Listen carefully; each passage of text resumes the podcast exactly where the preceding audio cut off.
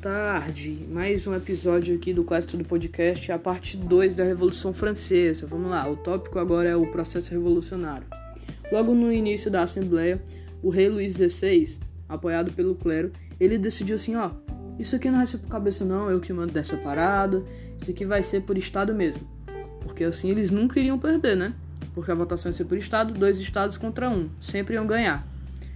Mas, se fosse por cabeça, o terceiro estado ia ganhar de forma esmagadora por eles serem 80% da população.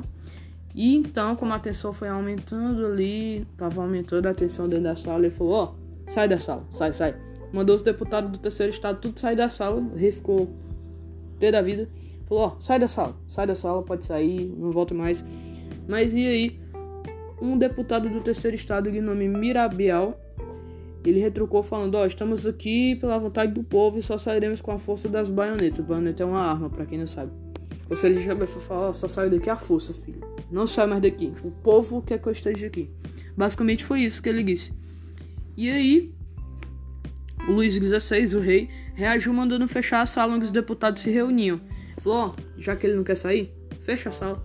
Aí ele fechou. Então, ó, eles então invadiram a sala do jogo da pele. O que era o jogo da pele? Era um jogo semelhante ao tênis. Eles invadiram a sala do jogo semelhante ao tênis. E lá juraram não se separar enquanto não tivessem elaborado uma constituição para a França. Os deputados do terceiro estado declaram-se em Assembleia Nacional com o objetivo de criar uma constituição para a França. Estavam com ali com o objetivo de mudar aquela situação ali de ter uma constituição para a França uma maneira ali legal, justa. E foi basicamente isso o processo revolucionário, esse tópicozinho. Vamos para o próximo tópico daqui a pouco. A Assembleia Nacional Constituinte. Esse vai ser o próximo bloco. Eu vou ler aqui e daqui a pouco eu volto para falar com vocês. Falou!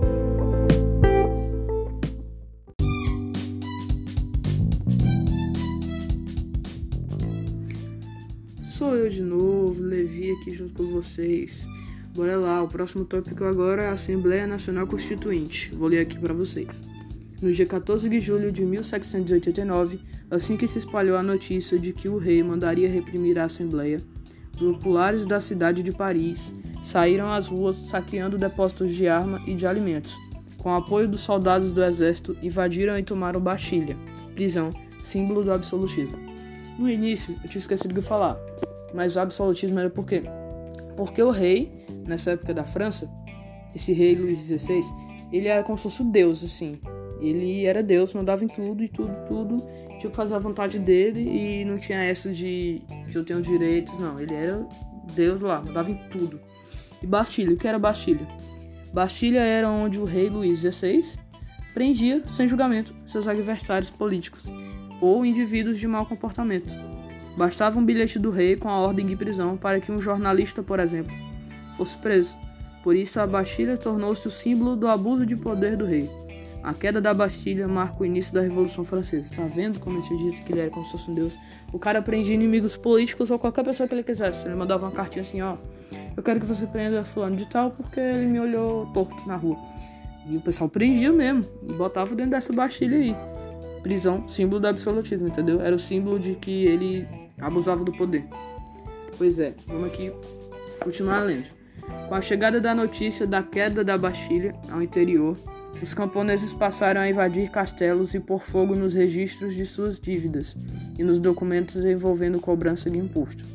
Pressionado pelo avanço da revolução na cidade e no campo, em 4 de agosto de 1789, a Assembleia Nacional Constituinte aboliu a servidão, os dízimos e os privilégios do clero e da nobreza, pondo fim ao que restava do feudalismo na França.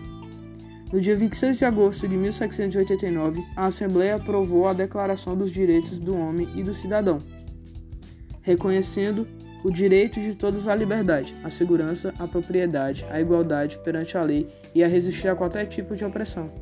Logo depois, um documento aprovado pela Assembleia confiscou os bens da Igreja. Os membros do alto clero reagiram ao documento fugindo da França, acompanhados de militares e nobres, e levando consigo dinheiros e joias no exterior, começaram a organizar um exército para impedir o avanço da Revolução Francesa. Bom, o que aconteceu aqui basicamente? Aconteceu que o pessoal começou a acordar, pô. A Revolução Francesa tinha começado, o pessoal acabou ali com a Bastilha. E aí a França acabou com o resto, que era o quê? O dízimo. Acabou o dízimo, não tem mais.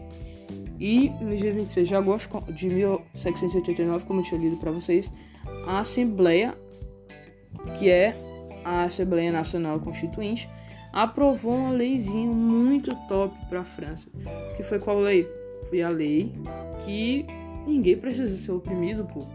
Ninguém precisa ser oprimido, todo mundo merece liberdade e igualdade. Ou seja, não tinha mais aquele negócio de ele prender quem quisesse, o rei, ou ter que pagar imposto em cima de imposto para poder sustentar os ricos, ou até mesmo ser oprimido assim, de tal forma pelo rei.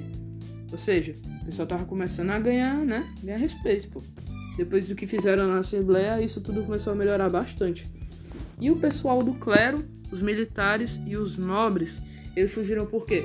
Porque como eu tinha lido na. Peraí, galera.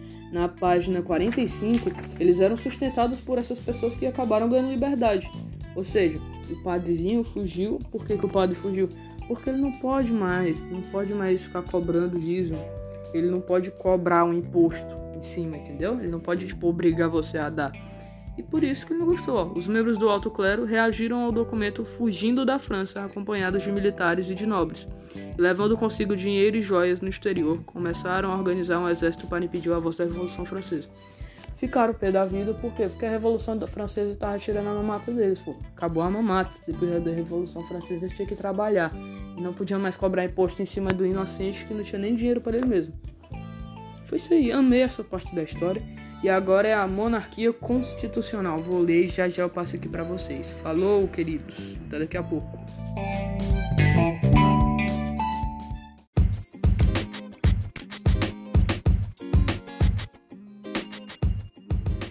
Adivinha, sou eu de novo. O tópico agora é a monarquia constitucional. Bora lá. Em 1791, a Assembleia Nacional aprovou uma constituição que incorporou a perda dos privilégios do clero e da nobreza e limitou o poder do rei, instituída a monarquia constitucional. O rei já não tinha mais o poder de fazer e aprovar leis. Com isso, chegava ao fim a monarquia absolutista na França. Isso é uma notícia maravilhosa para quem não entendeu. O que foi que aconteceu? A Assembleia Nacional aprovou uma lei que tirava aqueles privilégiozinhos do clero e da nobreza, que eles eram sustentados por. Entendeu? Pelo terceiro estado, isso foi tirado ainda mais. Ou seja, agora estava ficando mais justo. E o rei não tinha mais aquele poder de Deus que eu tinha falado no último bloco. Não. Agora ele tinha o poder de rei normal. É, ele não podia mais fazer e aprovar a lei, ou seja, ele não podia criar uma lei sozinho. E isso aí foi muito bom para a França. Muito bom mesmo. Por quê? Porque o rei não era mais um deus, ou seja, se ele mandasse me decapitar, tinha que ter uma razão para me decapitar, entendeu? Melhorou? Melhorou. Vamos lá para outro, outro parágrafo. Outros privilégios, porém, foram criados. Por exemplo, o voto passou a ser censitário, ou seja, somente os cidadãos que possuem uma certa renda poderiam votar.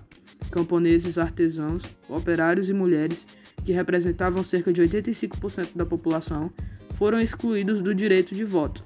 Essa situação atendia dos interesses da burguesia, que agora liderava o processo revolucionário. Foi uma melhora? Foi, mas melhora meio, meio, meio bunda essa, essa melhora aí. Melhora meio estranha, né? Agora que o voto poderia ser por cabeça, aí agora a maioria da população foi jogado pro lado, não pode mais votar. Nem mulher, por que, que mulher não pode votar, velho? Que coisa assim mais retrógrada. Mas ok, né? Melhor, melhor que nada. Melhor do que um rei totalmente louco que podia fazer o que quisesse, né? Pois é. E vamos ver o próximo tópico. Ah, ainda tem mais. Beleza. Vou ler aqui para vocês o que eu vou entendendo vou falando também. A Constituição desagradou profundamente ao rei da França. Ele então se aliou aos reis da, Austra... da Áustria e da Prússia, parte de atual Alemanha, da atual Alemanha, e a uma parte da nobreza e do alto clero francês, indignada com a perda dos privilégios Aliados a essas forças mostraram um exército e invadiram a França. A Assembleia, de, a Assembleia declarou a pátria em perigo e o povo pegou em armas para defender seu país.